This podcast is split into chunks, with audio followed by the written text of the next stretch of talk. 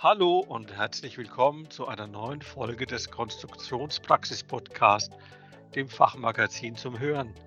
Heute sprechen wir über ein neues 3D-Safety-System, das mit Radar arbeitet. Dazu begrüße ich als Experten Rolf Brunner von Leutze. Rolf Brunner ist Senior Safety Expert und wird mir ein paar Fragen beantworten. Hallo, Herr Brunner. Hallo, Herr Vollmuth. Schön, dass Sie Zeit haben für mich und unsere Zuhörer. Ich will ja heute mit Ihnen über ein sicheres 3D-System sprechen, das LBK heißt und mit Radartechnologie arbeitet. Das System stammt ja aus Ihrem Hause, deswegen habe ich Sie auch als Safety-Experten dazu eingeladen und bin ja. aber zu Anfang erstmal neugierig. Äh, was ist denn eigentlich ein sicheres 3D-System? Sichere eine Systeme und zweite Systeme, die sind ja bereits bekannt, die gibt es schon lange. Beispielsweise ist eine normale einstrahlige Lichtschranke ein 1D-System. Sie überwacht eben eine Linie zwischen einem Empfänger und einem Sender. Mhm. Und für eine Zugangssicherung reicht das noch nicht aus. Dazu braucht man eine Fläche, beispielsweise einen Lichtvorhang, der dann aus einzelnen Lichtschranken besteht, die übereinander gestapelt sind. Und dieser Lichtvorhang, der ist dann ein zweidimensionales System. Er überwacht, wie gesagt, eine Fläche und ein dreidimensionales System überwacht dementsprechend eben einen Raum. Also ähm, mit den Lichtvorhängen, die Sie beschrieben haben, kann ich ja bislang Flächen nur äh, überwachen. Den Raum überwachen ich erinnere mich grob, dass es da schon mal ein System gab. Oder ist da Ihres jetzt das allererste 3D-System? Nein, es gab schon mal eines, ein optisches 3D-System, ein Kamerasystem von der Firma Pilz. Das hieß Safety Eye. Das wird in der Zwischenzeit nicht mehr von Pilz vertrieben und das war ein sicheres Kamerasystem, das ein Volumen überwacht hat und andere sichere 3D-Systeme außer dem LBK sind derzeit nicht am Markt. Reden wir doch mal drüber, was jetzt an dem neuen System, an dem LBK anders ist als jetzt zum Beispiel an dem von Pilz. Sie sagt, das war ein optisches System von Pilz. Was machen Sie denn jetzt? Richtig, das System von Pilz war ein optisches System mit Kameras und was wir jetzt haben, ist ein sicheres Radarsystem. Und das ist das erste sichere Radarsystem überhaupt das auf dem Markt ist und damit führen wir auch eben die Radartechnologie in die Sicherheitstechnik ein. Mhm. Radar kenne ich ja eigentlich ja mehr jetzt, sagen wir mal, von Luftraumüberwachung oder sowas. Und das setzen Sie jetzt ein, um Maschinenbereiche, Gefahrenbereiche zu überwachen? Ja, genau. Was, was habe ich da für Vorteile?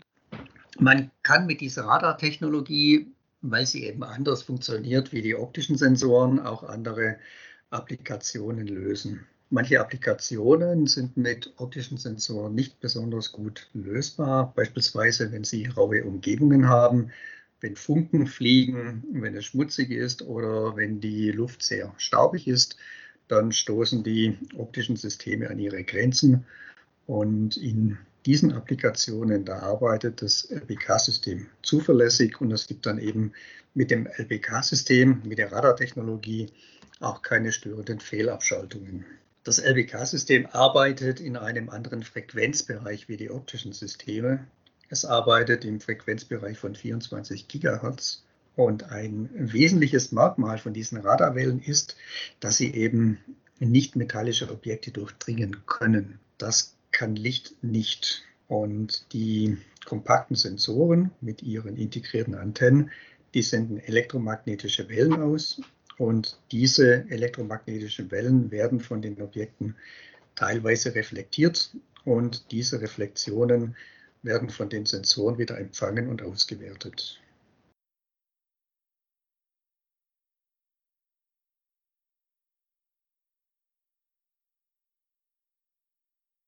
Sie durchdringen natürlich dann auch den Menschen. Der Mensch besteht auch nicht aus Metall. Äh, das ist aber völlig unbedenklich weil die Energie dieser Wellen sehr gering ist. Und diese erlaubte Sendeenergie ist genormt. Es gibt verschiedene Normen für die Anwendungsbereiche und natürlich hält das LBK diese definierten Grenzwerte immer ein. Wie kann ich denn nun die Vorteile der Radartechnologie in der Praxis für mich nutzen? Das ist jetzt eben der große Unterschied zu den optischen Sensoren, dass diese nichtmetallischen Objekte zum großen Teil von den Radarsensoren durchdrungen werden. Das bedeutet eben auch Staub, Schweißfunken, Späne reflektieren diese Radarwellen nur wenig. Die werden meistens durchdrungen und eben der Sensor wird dadurch nicht beeinflusst. Und der Radarsensor eignet sich deshalb sehr gut für raue Umgebungen, wo solche Situationen auftreten, wo viel Staub oder auch Schweißfunken in der Luft sind. Das klingt für mich nach Holzverarbeitung zum Beispiel. Liege ich da richtig? Die Holzbearbeitung ist eine sehr gute Branche für das LBK-System. Wir haben auch manche Applikationen, die wir damit schon lösen. Andere Bereiche, äh, Schweißfunken haben wir gesagt, wäre Schweißroboter. Dort ist es auch meistens nicht sehr sauber und die Luft hat viele Partikel oder auch die Kunststoffbearbeitung, irgendwelche Maschinen, die Kunststoffe bearbeiten, so ähnlich wie Holz. Aber es funktioniert auch bei Metallbearbeitung, weil die Späne eben relativ klein sind. Und wenn jetzt ein Mensch in der Gegend ist, was passiert dann da? Also ich laufe jetzt durch eine Sägespanwolke und wie kann, was macht dann das System? Der Mensch, der wird dann trotzdem erkannt, weil der Mensch groß ist im Vergleich zu diesen kleinen Partikeln und die Menge von den Radarwellen, die der Mensch reflektiert, die unterscheidet sich sehr deutlich von der Menge der Radarwellen, die so ein Span oder ein Staubkorn reflektiert. Und damit kann das System eben zwischen einem Menschen, der dann erkannt wird, und zwischen einem Partikel, der nicht erkannt wird, unterscheiden. Das bedeutet, auch wenn eine Person in solchen Umgebungen sich bewegt, wird diese Person von dem LBK-System sicher erkannt und das System schaltet dann eben auch rechtzeitig ab. Wenn er in äh, die Nähe einer Gefahrenquelle kommt oder schon vorher? Das Radarsystem, das wir hier auf dem Markt haben, erkennt nicht nur Personen, sondern es erkennt auch Bewegungen. Und die Technik, die da dahinter steht, nennt sich FMCW, und die steht für Frequency Modulated Continuous Wave. Das bedeutet, das System sendet mit einer Sendefrequenz aus und diese Sendefrequenz variiert innerhalb einer bestimmten Bandbreite. Sie beginnt mit einer Grundfrequenz, steigt dann kontinuierlich an bis zu einer Maximalfrequenz und kehrt dann wieder zur Grundfrequenz zurück. Und dieses Signal wird jetzt von einer Person reflektiert und das reflektierte Signal kommt zeitversetzt am Empfänger an. Das bedeutet, die Frequenz, die der Sender zu diesem Zeitpunkt aussendet, ist unterschiedlich zu der Frequenz, die der Sensor empfängt. Und diese Differenzfrequenz ist ein Maß für die Entfernung. Und wenn diese Differenzfrequenz sich verändert, erkennt man damit eine Bewegung. Wird sie größer zum Beispiel, dann bewegt sich das Objekt weg, wird sie kleiner, wird das Objekt auf den Sensor zugehen. Hm. Je schneller sich diese Differenzfrequenz verändert, desto höher ist die Geschwindigkeit. Und damit kann man eben messen und erkennen, wie groß die Geschwindigkeit einer Person oder von Objekten sind. Ah, das ist ja spannend. Das erinnert mich ein bisschen an den äh, Physikunterricht. Da gab es den Doppler-Effekt ne, mit dem Tatütata, Tatütata.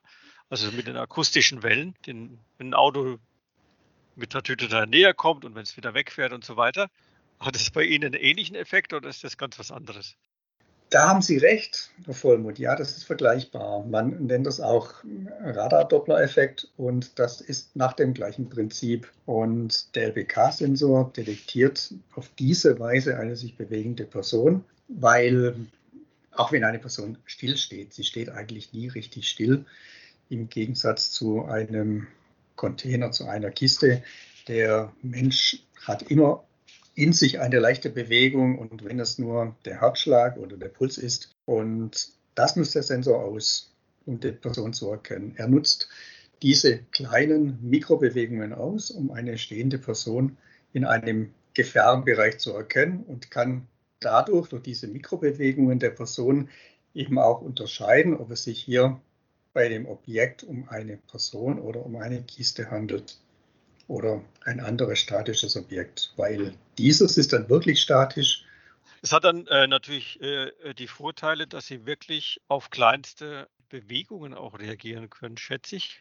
Oder wie das, sehen Sie da die Vorteile noch? Das ist richtig. Und damit kann das System eben auch Personen von Objekten unterscheiden, sodass man statische Objekte auch in zu überwachenden Bereichen stehen lassen kann, ohne dass so ein System abschaltet.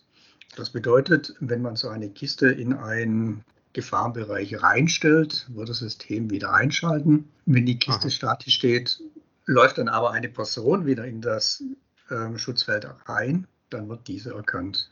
Bedeutet es dann, dass, die, dass ich quasi den über, zu überwachenden Bereich verändern kann, ohne dass ich groß nachjustieren muss?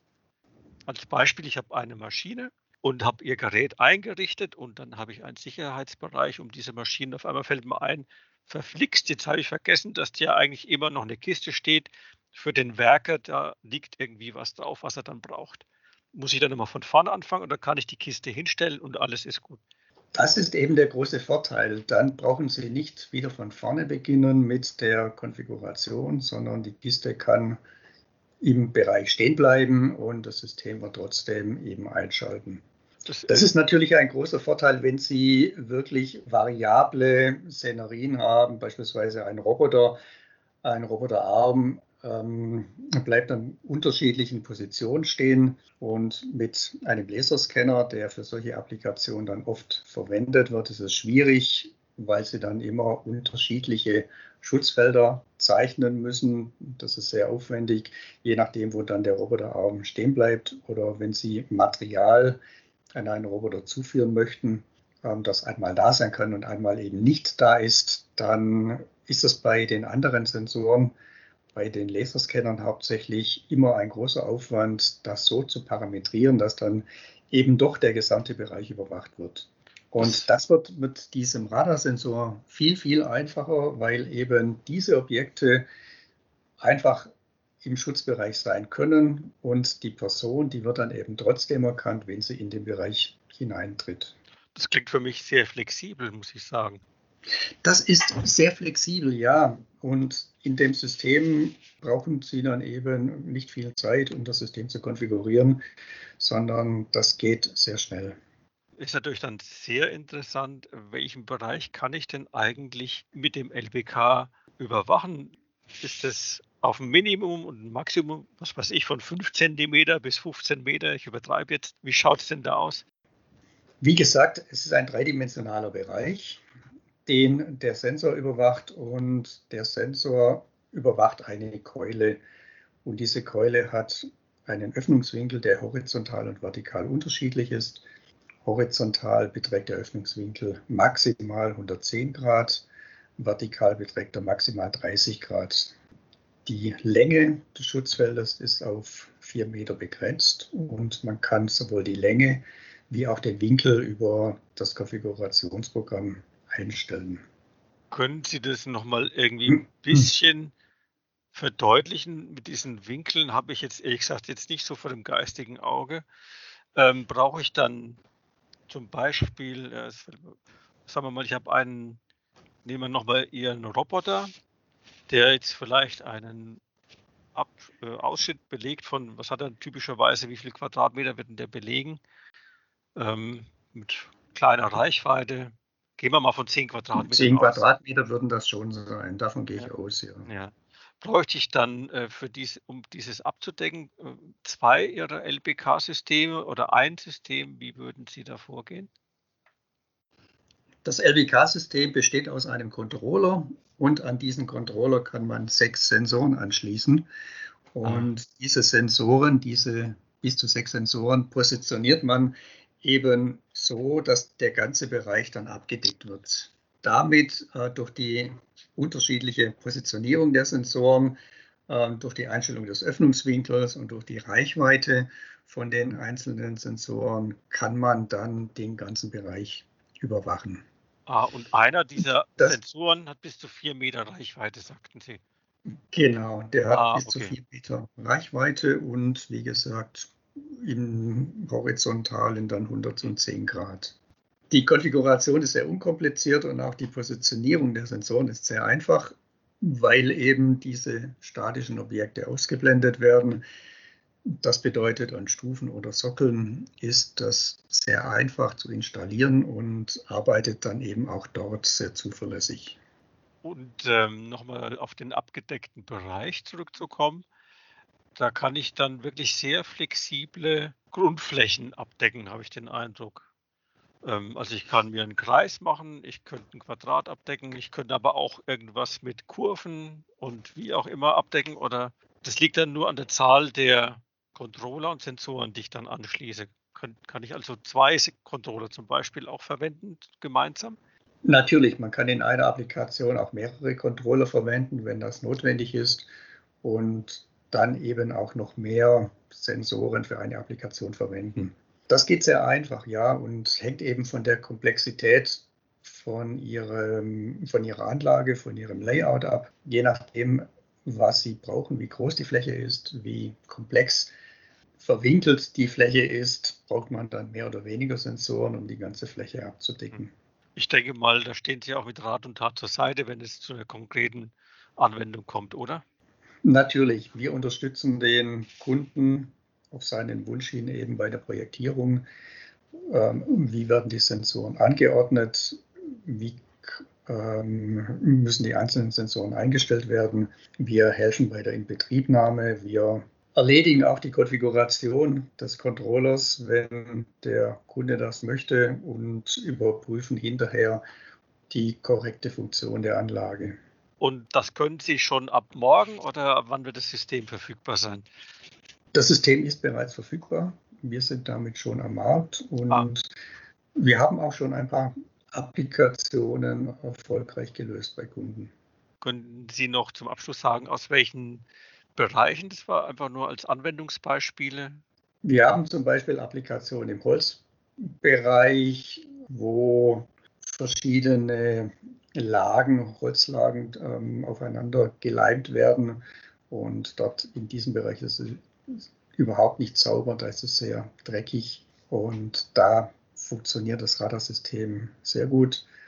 Andere Bereiche sind Ziegeleien beispielsweise, äh, Produktion von Ziegeln, aber eben auch Roboterabsicherung, Schweißroboter, ähm, generelle Bereichsabsicherung bei Werkzeugmaschinen funktioniert auch sehr gut. Dort haben wir schon einige Erfahrungen gesammelt. Das klingt nach einer spannenden und wirklich flexiblen Safety-Lösung. Vielen Dank nochmal für die Beispiele am Schluss und auch vielen Dank für das Gespräch, Herr Brunner. Gerne, Herr Vollmuth. Auch Ihnen, liebe Zuhörer, vielen Dank fürs Dabeisein. Wenn es Ihnen gefallen hat, dann empfehlen Sie uns gerne weiter. Teilen Sie den Podcast, geben Sie uns einen Daumen hoch oder fünf Sterne, je nachdem, wo und wie Sie uns hören. Haben Sie Fragen oder Anregungen? Dann schreiben Sie uns einfach eine Mail an redaktion.konstruktionspraxis.vogel.de. Wir freuen uns auf Ihr Feedback. Auf Wiederhören. Das Fachmagazin Konstruktionspraxis zeigt aktuelle Trends auf, vermittelt Grundlagenwissen und veröffentlicht Hintergrundberichte sowie Anwenderreportagen. Konstruktionspraxis. Alles, was der Konstrukteur braucht.